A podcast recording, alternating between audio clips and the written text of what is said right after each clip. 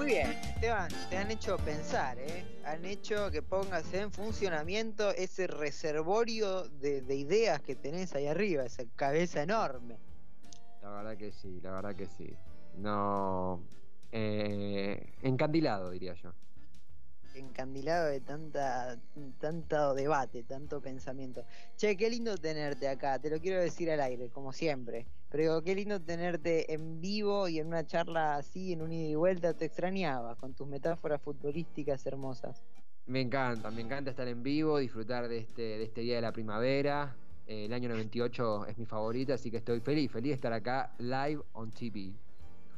Muy bien, bueno, ya hemos hablado de lo importante que es de cuánto nos amamos. Pasemos a lo secundario, que es un poco las elecciones en Bolivia, ¿verdad? Exactamente. Exactamente.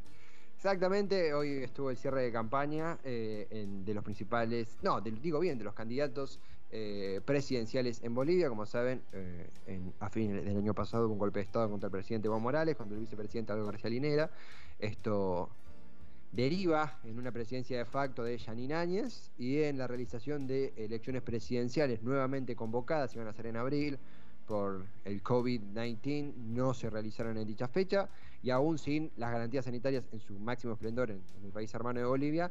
De hecho, son bastante surrealistas las imágenes, recién difundían imágenes del cierre de Luis Arce, el candidato de- del MAS, del Partido Morales, y la gente está en, en- eh, super junta, en un, en un acto de campaña, como pasa con todos los candidatos. eh, ya eso no se excede por completo, pero la realidad es que todo indica que se va a resolver entre Luis Arce, que es el, eh, el candidato del partido Evo Morales, eh, ex ministro de Economía de- de- del presidente saliente de Bolivia, del presidente derrocado de Bolivia, y eh, Carlos Mesa, ex presidente de Bolivia también, eh, una opción más de centro, algo más intelectual, muy, muy vinculada a- a una primera parte del aliento al golpe de Estado contra Evo Morales, que luego, por así decir, se exaltó y se fue a la mismísima mierda de la mano de Luis Camacho, el tercero en discordia, que corre bastante atrás.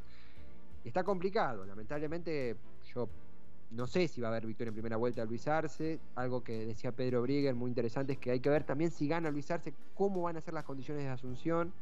Es una democracia muy sensible la que está padeciendo Bolivia. Eh, y hay otra opción, que es que efectivamente eh, Carlos Arce, no, perdón, eh, ya estoy mezclando Mesa. gente.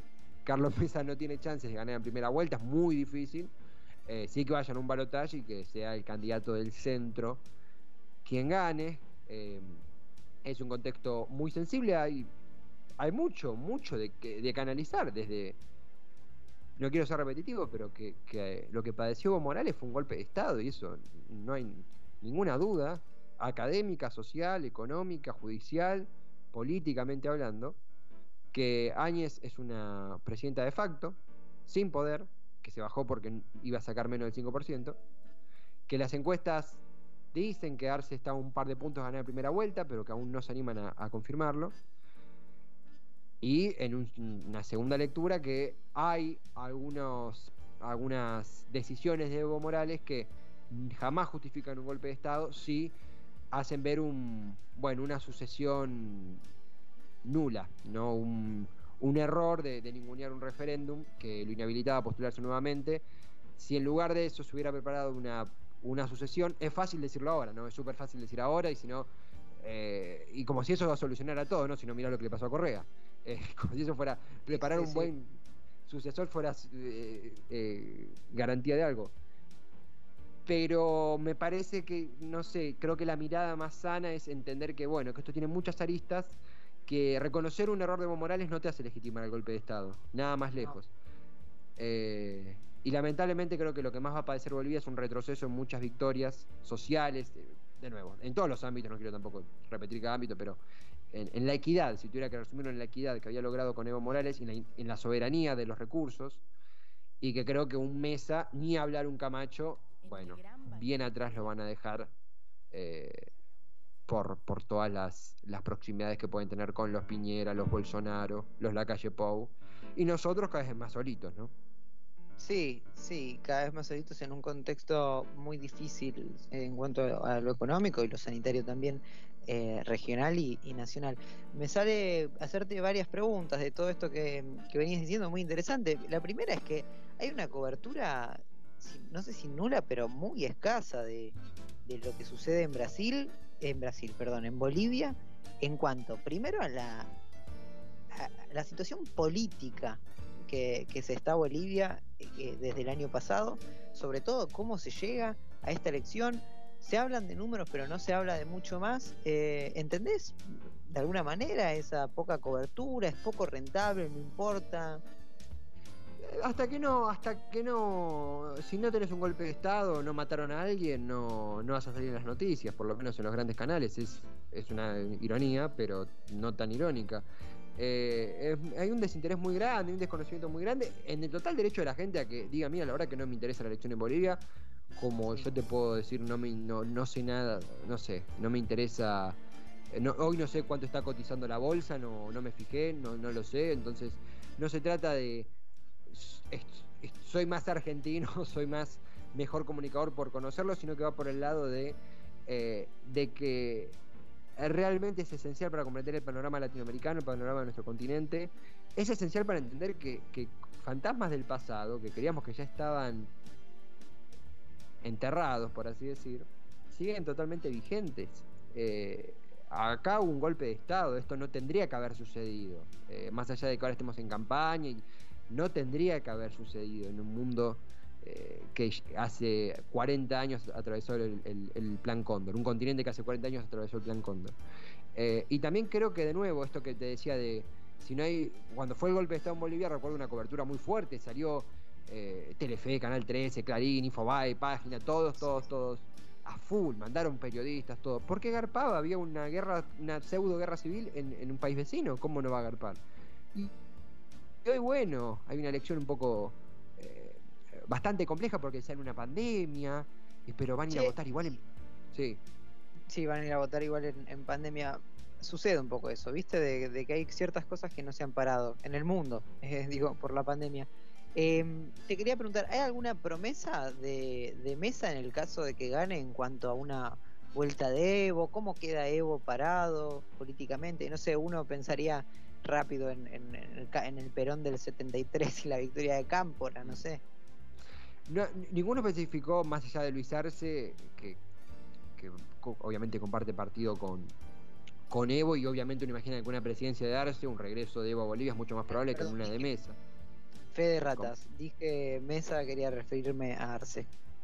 Ah, eh, yo creo que hay una doble lectura que uno también lee de la gente que analiza Bolivia, de Arce hasta incluso a veces de, de marcarse, desmarcarse de algunos aspectos quizá más extremistas o de la última etapa de Evo Morales, pero no por una cuestión de desapego, sino porque necesita convencer a cierto electorado que, bueno, es más del centro, está más dudoso, eh, el electorado indeciso.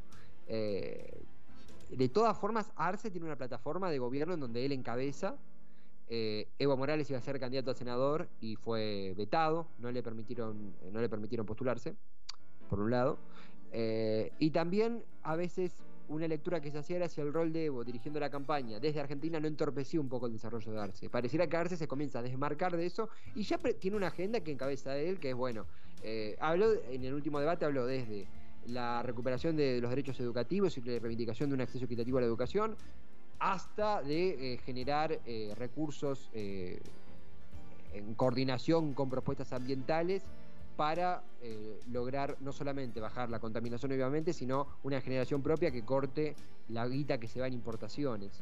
Eh, que tienen su marca, que es un economista, una persona que tiene, por así a veces, un discurso un poco más edulcorado que el de Evo Morales, que yo creo que ya está un poco dejando su marca, pero que mi sensación es que si, que si pierde esta elección... Eh, no sé qué sucederá con su figura, no sé si, si, quedará como una especie de sublíder, un líder alternativo.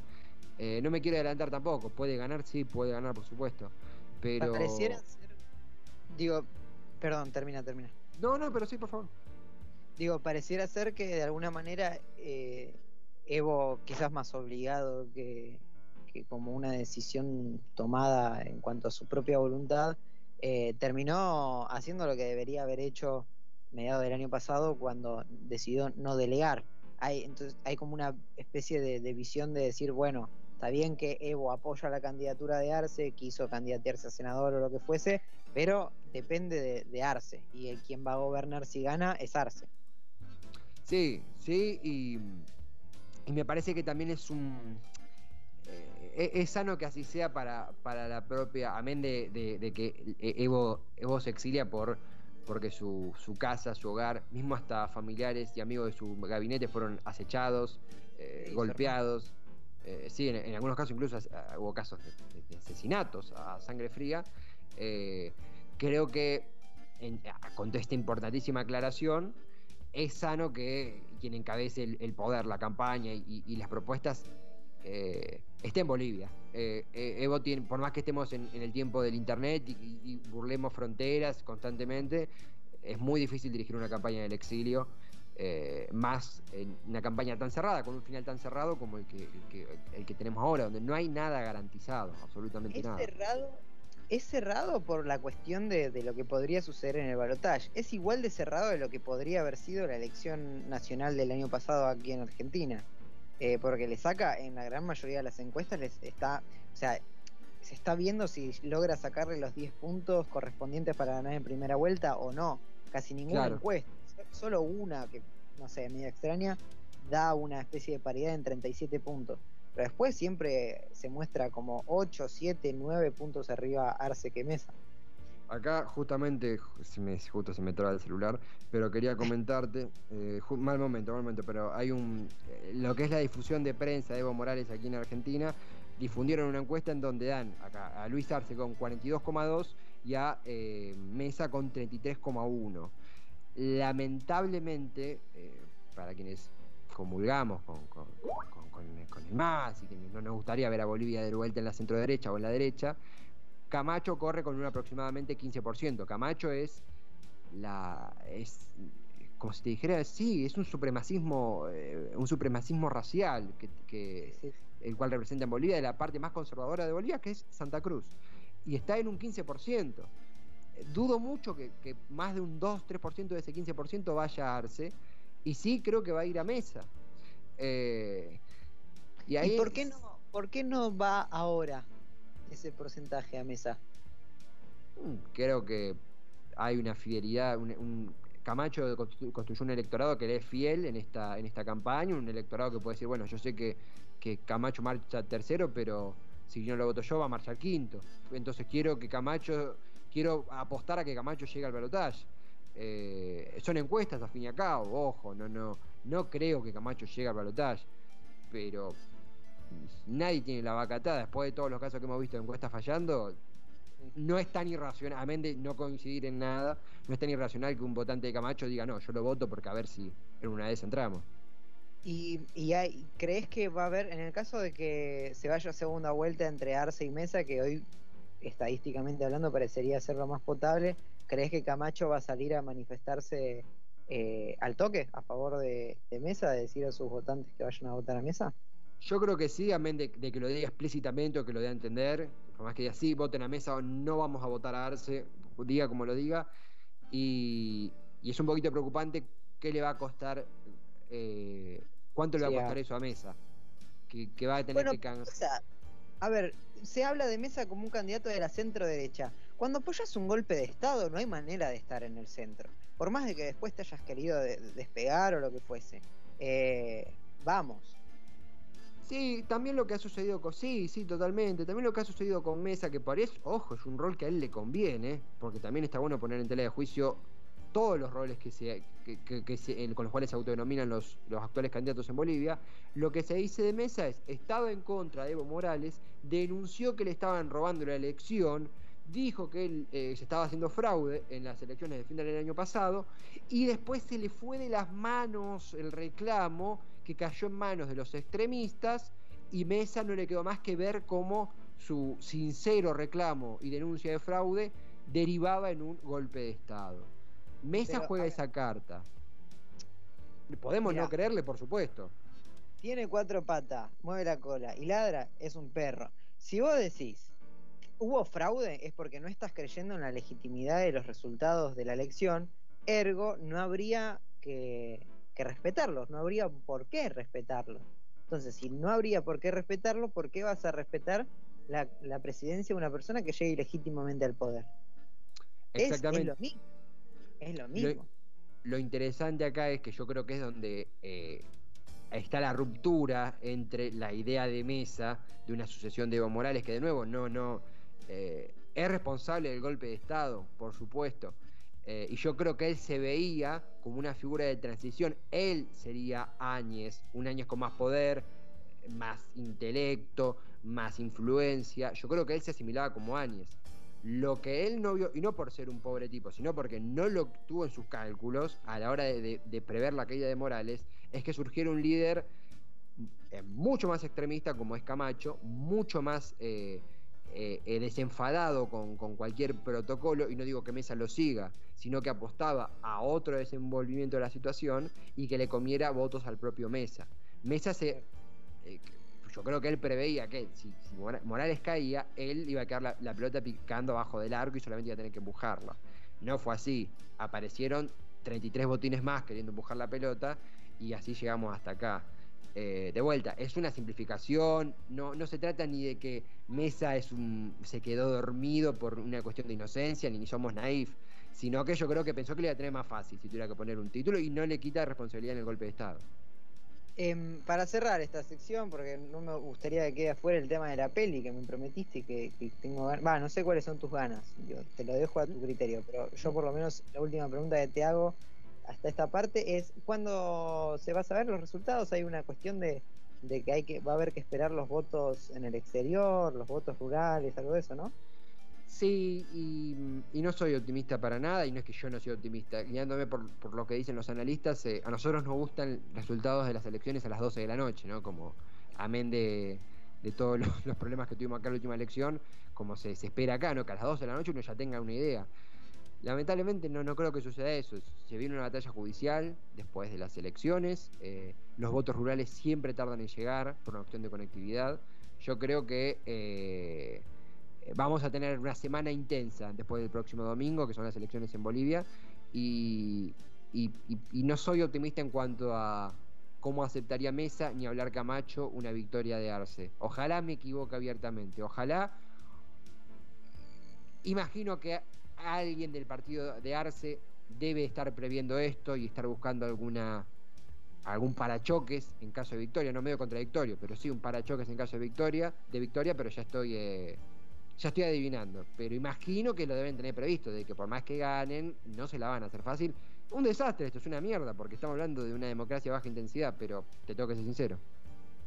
Yo creo que no importa, estoy de acuerdo con vos. No, no, no voy a disentir. Quiero escucharte tu película. ¿Qué, ¿Cómo es esto? Eh, ¿qué, tenemos? ¿Cuatro minutos como para más o menos...? Sí, sí, cinco, seis. Eh, eh, ok, porque iba a contar toda la película, iba a leer el guion entero de la película y lo iba a... No, bueno, te propongo entonces que si querés lo dejamos para la próxima. No, es un chiste, es un chiste. hablando de Bolivia, como quieras vos. Te, tiro. si querés, cerramos con Bolivia y lo dejamos para la próxima de una. Dale, eh, perfecto. Así, así no nos corre. Mejor, porque tenía ganas de decirte lo siguiente: en esto de el peligro del descreimiento en una victoria de Arce. Nosotros venimos de una victoria contundente del peronismo aquí en Argentina y se valora más viéndolo en retrospectiva, en teniendo en cuenta la posición de la oposición en este momento, que está virando cada vez más hacia una derecha medio antidemocrática, por lo menos desde lo discursivo, eh, se valora el hecho bastante democrático e institucional de, la entrega del poder de Macri. Eh, ¿Crees que hay lugar realmente para un desconocimiento de, una victoria de Arce en primera vuelta? Sobre todo con, lo que implica, eh, el apoyo popular que implica una victoria en primera vuelta. Mm, me pasa lo mismo que con la victoria de, Evo. Si nosotros nos decían que, iba a caer Evo Morales de la forma que, cayó tras un golpe de Estado, hubiéramos dicho, no, tiene el capital social y político suficiente para resistir algo así por, por una oposición que siempre ha perdido, que se ha caracterizado por haber perdido y que ni siquiera tiene los mejores dirigentes enfrente. Carlos Mesa en su momento era visto hasta casi como un reciclado y el resto era candidatos marginales de la, de la derecha, extrema derecha y algunos de izquierda, muy, muy poquitos, o centro izquierda. Eh, a mí me parece que, eh, lo que lo que va a suceder inevitablemente y posiblemente es por un lado lo inevitable es que los resultados tarden en saberse en su totalidad. Eso yo creo que es inevitable y que sucede comúnmente en las elecciones en Bolivia. Creo que eso puede ser capitalizado para descreer de la elección. Eh, puede ser. Creo que va a depender mucho de, por ejemplo, el rol de más que de un Camacho de un Mesa en caso de una derrota. Y efectivamente sí. No por la capacidad de movilización que tiene eh, Mesa que muy probablemente sea muy baja, no, no es un referente popular como es Evo Morales, pero sí tiene que ver con la, el, aroma que aún queda de las tensiones extremas que se siguen viviendo en Bolivia, pero han tenido su auge a fines del año pasado, eh, y que no se sanan de un día para otro, esas, fortísimas divisiones, esos acechamientos, esa discriminación, eh, y para reconstruir esa columna vertebral que está cercenada en, miles de partes después de un golpe de Estado, eh, se necesita una coordinación política. Veo complicada esa coordinación política si merodea en algún momento la estrategia de Arce, de Mesa, ni hablar de Camacho, que lamentablemente doy por sentado que muy probablemente, sea así, esto de descreer de los resultados, esto de eh, cortarse solos en eh, el desarrollo del país de aquí en más. Eh, va a ser muy complicado normalizar Bolivia. Una de las cosas que uno más se pregunta es, bueno, ¿cómo se vuelve a la normalidad? después de esto. La, por la separación en cuanto identitaria que, existe en Bolivia. El sur, el norte, eh, una cuestión horrible, ¿no? Pero digo, racial, es, muy difícil. Sí, eh, hay, Sí, sí. No, no, que eh, los que, como nosotros nos pasa, nosotros prácticamente crecimos con Evo Morales como presidente de Bolivia, entonces asumimos, hay una frase que muchas veces eh, entiendo que a veces puede sonar un poco rara y uno dice, pará, esto no es medio una frase media, media racista, media. Y no, una, ahora se me escapa quién fue el que la dijo, que Evo Morales se parece mucho más al conjunto de su pueblo que todos los presidentes que lo precedieron. ¿Por qué? Porque has tenido presidentes que no hablaban español en Bolivia. Un presidente que no hablaba español, que fue Sánchez Lozada. Eh, puesto y, financiado por todo el operativo neoliberal de los 90. Eh, entonces, me parece que, hay que entender que Bolivia es un país con tensiones raciales muy fuertes, muy fuertes, y que hoy están al descubierto, son heridas abiertas. Última, porque nos come el, león ya, en este momento. Em, ¿Crees que la OEA va a volver a pisar fuerte en, reconocer o no la elección esta vez? Mm, no, no, no, no, no quiero hacer futurología. Creo que, quedó muy, muy desacreditado su rol, eh, obviamente, eh, pero desde, desde la legitimidad, a quién concedió legitimidad hasta, eh, hasta el gobierno de años, fue, fue, una administración desastrosa, aún para quienes se beneficiaron de, del golpe, no sé si me explico, o sea, fue desastroso, obviamente, pero aún para los que se beneficiaron, el rol de la OEA se convirtió volviendo un, un obstáculo. Pero a mí ya, creo que a ninguno ya nada nos sorprende, así que que no te extrañe verlos embarrando, la cancha por ahí. Está muy bien, muy bien, muy completo. Esteban Checho, muchas gracias. Che, me alegra tenerte en tu casa. Oh, por favor, me alegra tenerte eh, en mí, como nunca tuvo que haber dejado de ser. muy bien, muy bien. Agradezco entonces a Nachito Monk en la operación, a ustedes que se quedaron escuchando y quédense obviamente eh, sintonizando y escuchando y disfrutando de Radio Monk. Hasta la semana que viene.